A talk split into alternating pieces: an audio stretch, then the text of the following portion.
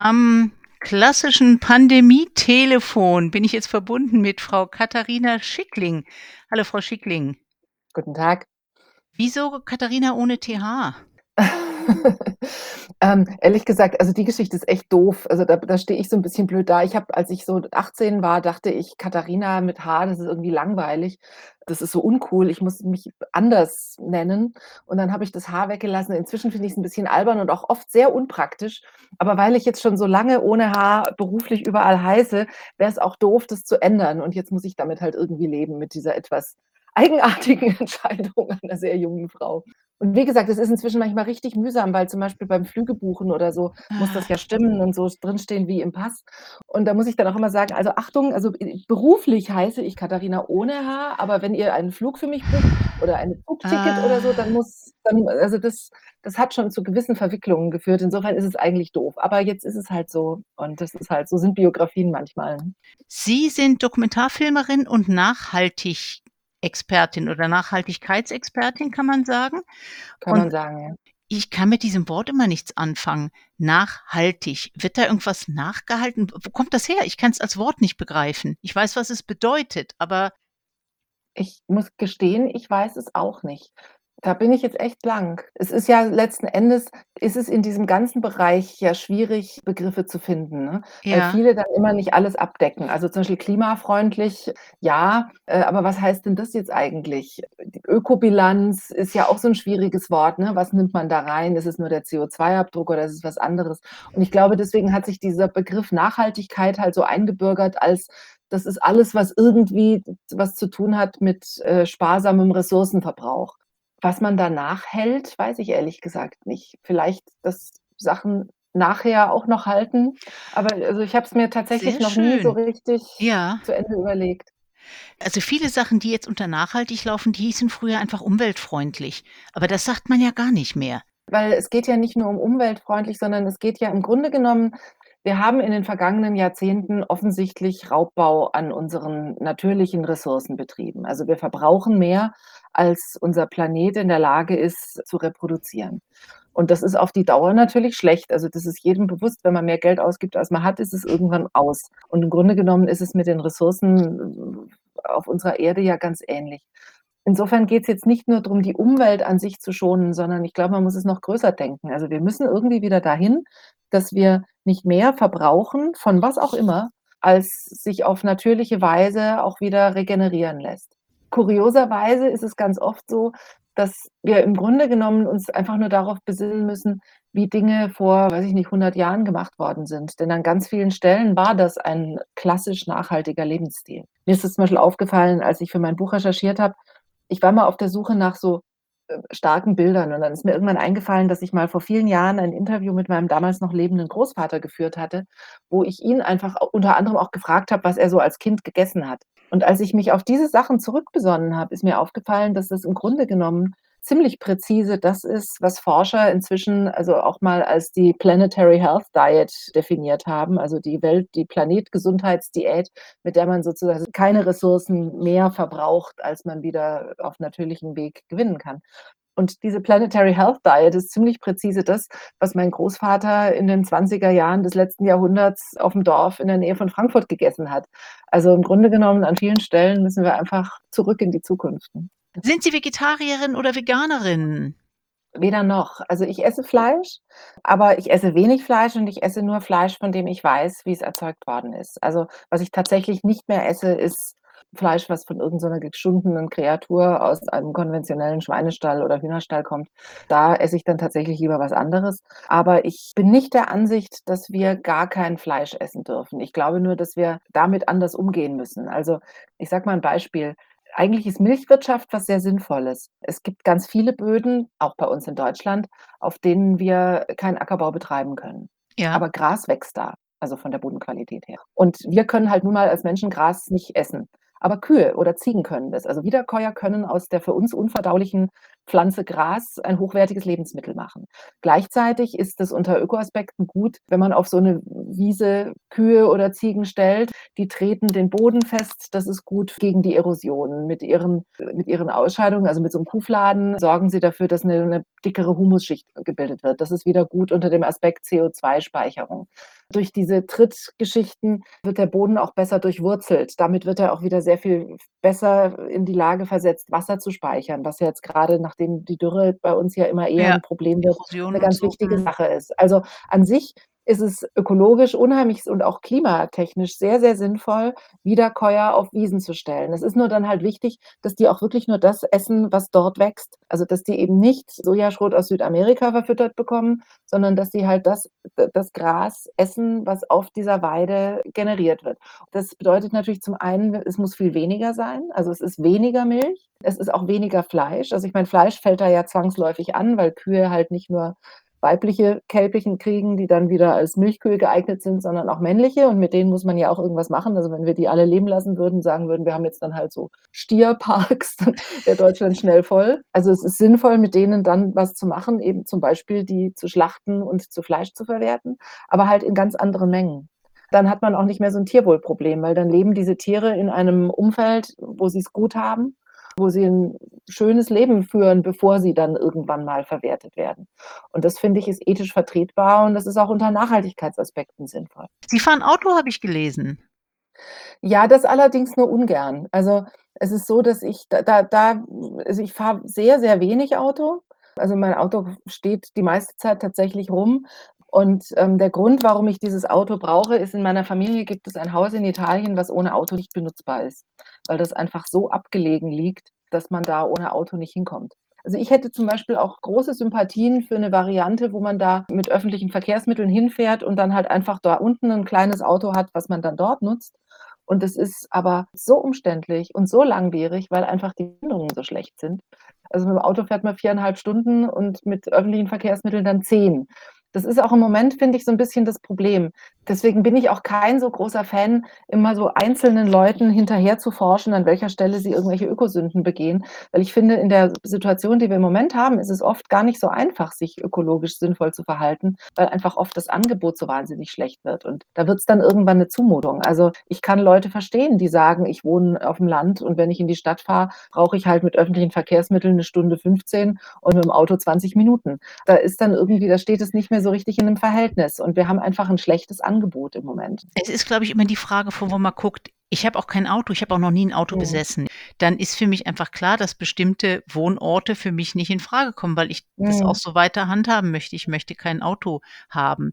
Lustigerweise, wir haben bei uns in der Redaktionsrunde gefragt, niemand hat 'n Auto, weil wir wohnen in Berlin. In Berlin Mhm, braucht man ja. eigentlich auch kein Auto. Niemand von uns hat 'n Haus in Italien, also auch dieses Dilemma, wie kommen wir dahin, hat sich dann nicht gestellt.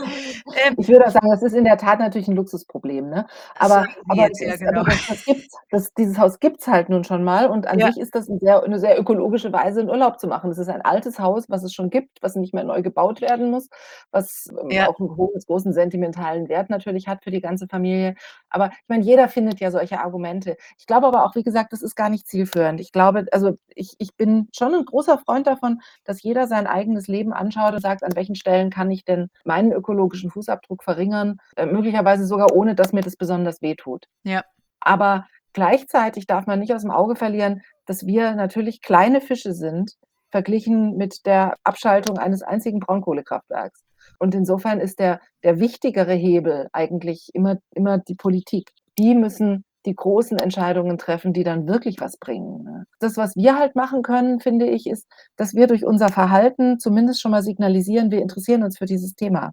Wir belohnen auch mit unserer Wählerstimme eine Politik, die eben bessere Angebote schafft und die dafür sorgt, dass wir wirklich diese Klimaneutralität möglichst schnell erreichen.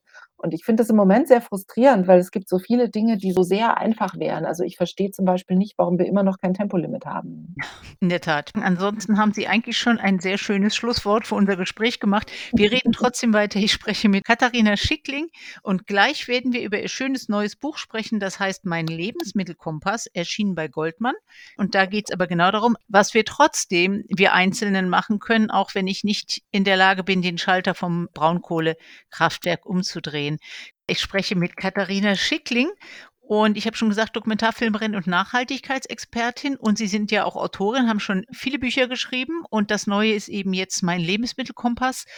Ist das 'ne Fortsetzung oder 'ne Aktualisierung von einem anderen Buch von Ihnen, „Besser einkaufen“, oder hat das damit überhaupt Ja, es ist 'ne Aktualisierung. Es ist aber schon auch 'n bisschen 'n anderer Fokus, an dem ich auch selber merke, wie ich mich in den letzten Jahren verändert habe. Also, ähm, das Thema Nachhaltigkeit hat bei dem 1. Buch, wo's auch so 'n bisschen um diese Thematik ging, 'ne viel weniger große Rolle gespielt. Und ich habe schon in der Zeit ich habe ja vor, weiß ich nicht, vor 3 Jahren, glaube ich, äh, den Konsumkompass geschrieben, wo's eben um nachhaltigen Konsum über alle Lebensbereiche hinweg geht. Und das hat bei mir viel angeschoben, weil ich zwar viele Sachen auch vorher schon so gemacht habe, aber natürlich durch diese Recherchen dann an sehr vielen Stellen auch gemerkt habe, wo man eben doch ganz gut Sachen anders machen kann oder besser machen kann. Und insofern hat mich dann einfach auch persönlich interessiert, mich diesem Lebensmittelthema noch mal ganz gezielt unter diesem Fokus: „Wie kriegen wir denn eine klimafreundlichere Ernährung hin“, ähm, anzuschauen. Es nicht nur 'ne Aktualisierung, sondern schon auch 'ne Weiterentwicklung. Hier mal kurz die Daten zum Buch. Katharina Schickling, „Mein Lebensmittelkompass“. Einfach fair und nachhaltig einkaufen. Taschenbuch, 304 Seiten. Goldmann Random House, 12 €. Das Buch ist grob in 3 Teile untergliedert. Im 1. Teil geht's darum, wie unser Essen erzeugt wird. Das sind ungefähr 73 Seiten. Dann der längste Teil, der ist doppelt so lang. Ich nenne das jetzt mal so die Lebensmittelarten.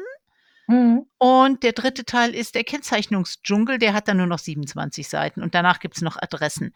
Und das Schöne ist, dass es am Ende von jedem Kapitel so Kompassseiten gibt. Das sind praktische Zusammenfassungen. Dieses Buch hat natürlich wahnsinnig viele Informationen, die ich mir gar nicht alle merken kann. Also, wie soll ich dieses Buch idealerweise nutzen? Soll ich dann überall auf an diese Zusammenfassungsseiten Haftis machen? Wer soll es überhaupt benutzen, Ja. außer mir jetzt?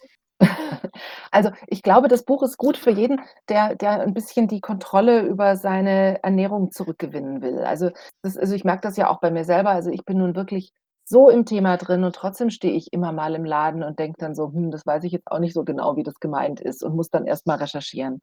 Ich finde es eigentlich 'ne Zumutung, dass genau das von uns ja irgendwie auch erwartet wird, ne? Also, wenn wir wirklich wissen wollen, was wir da kaufen, dann müssen wir uns sehr, sehr ausführlich im Internet tummeln und müssen erst mal dechiffrieren, was bestimmte Begriffe eigentlich meinen.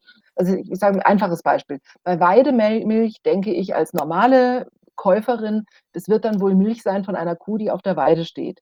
Weidemilch ist aber kein geschützter Begriff. Das heißt, ich kann mir als Molkerei meine Weideregeln selber machen. Und es hat sich eingebürgert, dass das bedeutet, dass die Kuh an 120 Tagen im Jahr mindestens 6 Stunden draußen gewesen sein muss. Wenn man das jetzt mal hochrechnet, merkt man, das ist dann im Zweifel eine Kuh, die viel öfter im Stall war als auf der Weide. Dann Ah. denke ich natürlich irgendwie auch, w Weidemilch, also, die ist deutlich teurer, also, wird wahrscheinlich der Bauer dafür auch deutlich mehr Geld kriegen. Das ist ja auch was, was mir dann irgendwie tendenziell sympathisch ja, ist, ne, dass ich denke, die Erzeuger sollen ja von ihren Sachen leben können. Unterm Strich sind das aber wirklich minimale Beträge, die die Landwirte dafür mehr bekommen. Und dann frage ich mich immer so 'n bisschen: Ist wirklich der Erfassungsaufwand der Molkereien so viel größer, dass das gerechtfertigt ist, dass die so viel mehr Geld verlangen und so wenig davon kommt beim Bauern an? Das ist aber alles nicht transparent. An der Stelle setzt hier sozusagen mein Buch ein. Also, was mir wichtig war, ist, dass es sozusagen Angebote auf verschiedenen Ebenen bietet. Wer's wirklich genau wissen will, der kann da ganz viel darüber lernen, wie unser Lebensmittelmarkt funktioniert. Und ich versuche das auch immer sehr transparent zu machen, wo ich die Informationen her habe. Also, ich gebe Quellen an, es gibt Fußnoten, wo die Studien drinstehen, auf die ich mich beziehe oder wo ich die Daten her habe.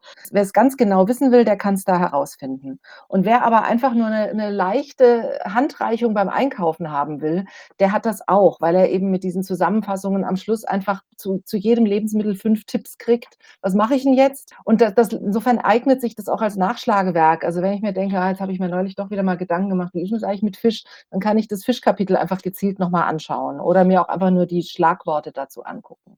Und ich kann's auch als wie 'n Lexikon benutzen, was eben diese ganze Siegelkunde angeht. Also, wenn ich mir jetzt zum Beispiel wenn ich jetzt auf irgend 'n Regionalsiegel stoße im Supermarkt, dann kann ich das fotografieren mit meinem Handy und dann kann ich zu Hause mal gucken und sagen: „Okay, mal schauen, was bedeutet denn das? Was hat was sagt denn das eigentlich aus? Dann kann man ja immer noch entscheiden, dass man vielleicht manchmal sagt: „Ja, okay, kriege habe ich verstanden, ist nicht so gut, will ich jetzt aber trotzdem unbedingt haben.“ Und dann ist das ja auch okay. Aber zumindest habe ich dann 'ne 'ne 'ne bewusste, mündige Entscheidung getroffen und nicht so 'n gefühltes: „Hm, ja, weiß ich jetzt nicht so genau, was ich da kaufe, aber wird schon hoffentlich passen.“ Logischerweise esse ich ja gar nix von der Fleischpalette und auch nichts von dieser Milchpalette. Es war für mich immer so, dass ich morgens in meinem Müsli habe ich sehr oft Sojamilch gehabt, einfach weil die von den Nicht-Kuhmilch Milchs oft die günstigste ist. Und ich habe mich Mhm. immer geärgert, dass es die meistens wirklich nur im Tetrapack gibt, leider. Da muss Mhm. man wirklich suchen, die irgendwo mal in 'ner Flasche zu finden. Mhm. Jetzt habe ich neulich ganz schick mal 'n Rezept gesehen also, was heißt Rezept, 'ne Mischung,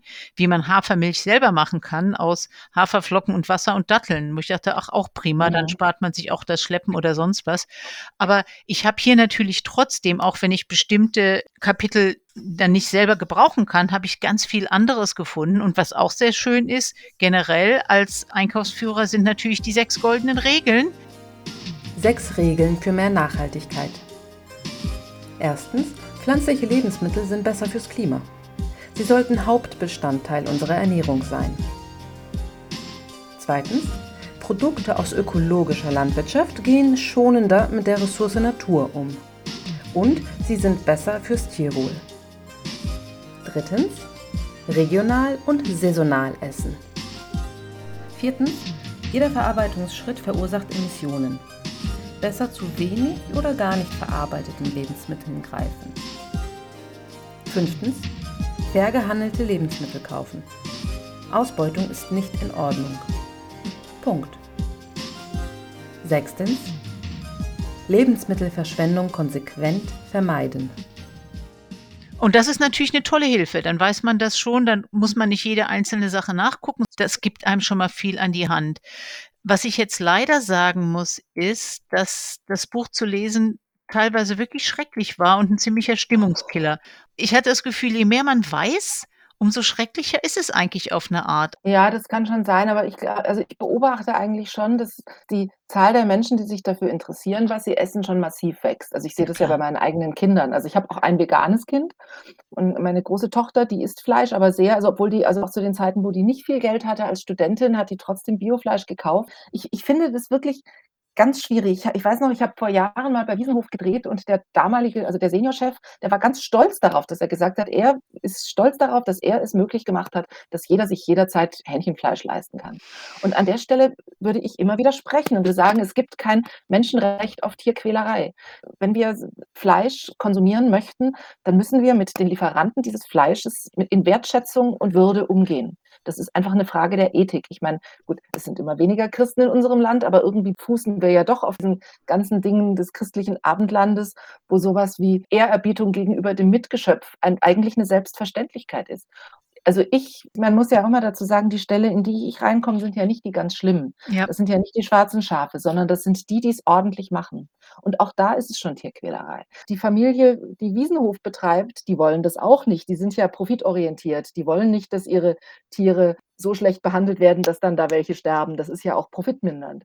Mein Ansatz ist, dass ich sage schon, wenn die alle Regeln einhalten und alles richtig machen, ist es nicht in Ordnung. Also, schon dann ist das einfach eine Art und Weise, mit Tieren umzugehen, die nicht geht, also, die einfach nicht tolerierbar ist. Ich es wir haben leider da unheimlich viel Zeit verloren, weil wir jetzt einfach jahrelang, äh, LandwirtschaftsministerInnen hatten, die entweder sehr ahnungslos waren oder zuletzt sich einfach sehr als Anwältin der äh, einer einer sehr profitmaximierenden Lebensmittelindustrie verstanden haben.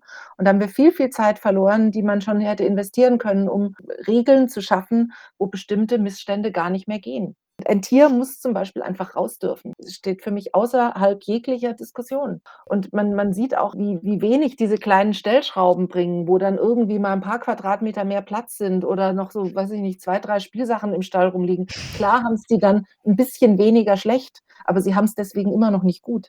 Gut muss die unterste Kategorie sein. Toll wäre besser, aber gut ist einfach das, was als als Untergrenze notwendig ist. Sie haben ja Ja. auch geschrieben, wer wird kontrolliert? Im Prinzip alle mit dem Biosiegel, die das haben wollen und bei den anderen wird eine Kontrolle mal innerhalb von 2 Jahren oder was stattfinden? Ach, viel weniger, viel Noch weniger. weniger? Da habe ich echt gestaunt, weil ich werde natürlich ganz oft gefragt auf Lesungen, ähm: „Ja, muss ich denn Bio kaufen?“ Und da gibt's doch auch Skandale, wo ich immer sage: „Jeder Skandal ist eigentlich gut, weil es zeigt, da wird hingeguckt.“ Es gab eine kleine Anfrage im Bundestag, wo die Zahlen der Kontroll der anlasslosen Kontrollen abgefragt wurden. Also, anlasslos heißt, es kommt 'n Kontrolleur vorbei, ohne dass es irgend 'n Verdacht gegen Ja. den Erzeuger gibt. Das ist im bundesdeutschen Schnitt alle 17 Jahre der Fall, in Bayern zum Beispiel alle 48. Und es würde sich lohnen, da hinzuschauen, weil bei 20 % dieser Kontrollen wurden Missstände gefunden. Biobetriebe werden anlasslos einmal im Jahr kontrolliert. Also, a schon da ist einfach klar, die Wahrscheinlichkeit, dass auffällt, dass da jemand sich an irgendwelche Regeln nicht hält oder das Management nicht im Griff hat meistens ist das ja gar kein böser Wille, sondern einfach 'ne Art von Überforderung. Die brauchen dann auch 'n bisschen Unterstützung. Aber und da an der Stelle, finde ich, ist es einfach schon unglaublich. Also, wie kann man einen so so wichtigen Bereich einfach so als Blackbox laufen lassen? Das finde ich ganz, ganz schwierig und da haben wir wirklich Defizite. Ich finde aber übrigens noch einen Punkt ganz toll, den den den den Sie vorhin gesagt haben. Das ist dieser Punkt mit dem Selbermachen. Das ist zum Beispiel 'n ganz wesentlicher Schritt in Richtung Nachhaltigkeit. Wenn ich die Hafermilch selber mache, dann kann ich mit den ausgesuppten Haferflocken noch irgendwas machen. Und insofern habe ich sozusagen 'ne 'ne 'ne ganz andere Kontrolle darüber, was mit den eingesetzten Lebensmitteln passiert. Das ist für für mich immer 'n 'n guter Schritt in Richtung der Nachhaltigkeit. Wie lange kaufen Sie ein? Wenn Sie einkaufen, dauert das dann länger oder haben Sie's alles gefragt und mittlerweile wissen Sie, was Sie nehmen können, Sie kennen Ihre Marken? Ja, natürlich ist das Und dann die Leute irgendwann rennen so. alle immer Also schon weg, wenn sie kommen sehen: „Oh Gott, die Oh Gott, gleich wieder.“ kommt die wieder. Nein, ich glaube, dass man natürlich also, wenn man nicht bei den großen 4 einkauft, Lidl, Rewe, Aldi, Edeka, dann macht man schon mal vieles gut, weil die sind wirklich das Problem. Die sind mit dafür verantwortlich, dass wir diese schlechte Lebensmittelqualität in Deutschland haben und diesen wahnsinnigen Preisdruck auf die Erzeuger und ja nicht nur auf die Landwirte, sondern teilweise ja sogar auf wirklich große Lebensmittelmultis. Selbst 'ne Firma wie Nestlé geht im Zweifel in die Knie, wenn die sagen: „Wir kaufen jetzt deine Tütensuppe einfach für 7 C weniger“, dann muss die halt 7 C weniger kosten oder die werden ausgelistet. Insofern, wenn man da nicht einkauft, dann hat man schon mal 'n großen Schritt nach vorne gemacht. Dann habe ich die Erfahrung gemacht, dass so auf Märkten zum Beispiel, die erzählen einem die Sachen ja gern, die freuen sich ja. Das macht ja auch viel mehr Spaß, wenn man weiß, was man da kauft. Aber man muss halt überhaupt erst mal wo sein, wo man solche Fragen stellen kann. An der Stelle muss man dann ja aber auch sagen, Gott sei Dank gibt's das Internet. Man kann inzwischen und das da habe ich eben auch wirklich viele Adressen zusammengetragen in meinem Buch. Es gibt inzwischen ja 'ne ganze Menge toller Direktvermarkter, die übers Netz ihre Sachen versuchen, direkt an die Kundschaft zu bringen. Also, ich kaufe zum Beispiel schon seit Jahren, äh, Orangen Apfelsinen, ja. immer ja, ja, Genau. also, der während der Saison direkt aus Spanien. Die sind viel frischer, die halten ewig, weil die halt nicht zwischendrin 2, 3 Wochen in irgendwelchen Zwischenlagern rumgelegen haben, sondern weil die nach 72 Stunden vom Acker bei mir zu Hause sind. Und dann kann man die auch 4 Wochen lagern und dann kann man auch 15 kg auf einmal kaufen. Also, es gibt inzwischen durchs Internet schon ganz tolle Möglichkeiten, zu Ware zu kommen, die besser ist als das, was man im Supermarkt kriegt und deswegen nicht unbedingt teurer, sondern oft sogar billiger, weil man dadurch, dass man die vielen Zwischenschritte ausschaltet, ja auch Geld spart. Zum Schluss sage ich jetzt noch einen kleineren, banalen Tipp, den ich aus Ihrem Buch mitgenommen habe: Die einzelnen Bananen kaufen. Ich muss zugeben, ich hatte auch schon mal da war dann so 'ne Sechserhand Bananen, ich brauchte nur 4, dann habe ich 2 abgemacht und habe den Rest gekauft.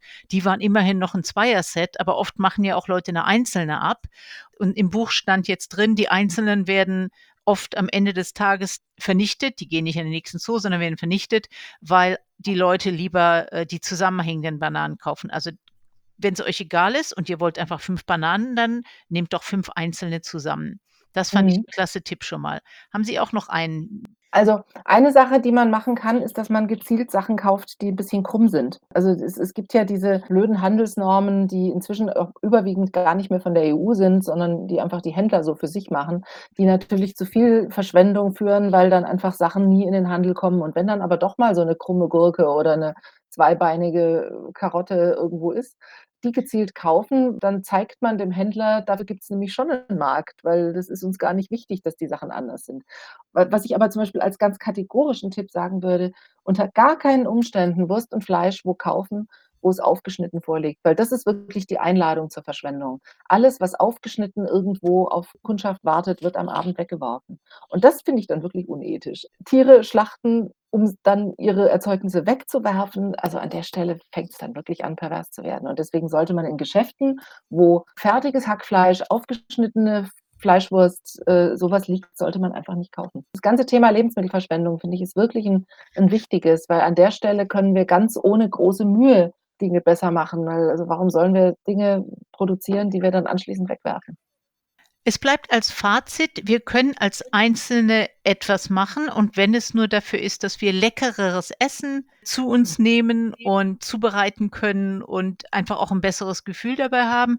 Und wer weiß, vielleicht treffen wir auf der nächsten Cocktailparty einen Politiker, dem wir dann sagen können, er soll das Braunkohlekraftwerk abschalten, dass wir den Ausgleich auch noch haben. Und ich bedanke mich ganz, ganz herzlich bei Katharina Schickling für das schöne Buch und das sehr nette Gespräch Mein Lebensmittelkompass. Ihre Webseite? www.meinkonsumkompass.de. Findet ihr da auch alle Informationen zum Lebensmittelkompass? Und ähm, was ist das nächste Projekt? Welcher Kompass kommt als nächstes? Jetzt muss erst mal der Kompass ein bisschen wachsen und gedeihen und dann sind wir weiter. Aber ja, mal schauen. Weiß ich tatsächlich noch nicht. Ähm, was mich im Moment schon beschäftigt, ist das Thema Verkehrswende. Da muss ich noch ein bisschen drüber nachdenken, aber vielleicht was dazu. Alles klar. Gut, wir werden davon erfahren und dann sprechen wir uns in zwei Jahren beim nächsten Projekt. Äh, ganz, ganz vielen Dank für die schönen Tipps. Euch allen viel Spaß beim neuartigen Einkaufen und ich wünsche Ihnen alles, alles Gute und äh, guten Appetit heute Abend. Dankeschön. Radio Magic City 6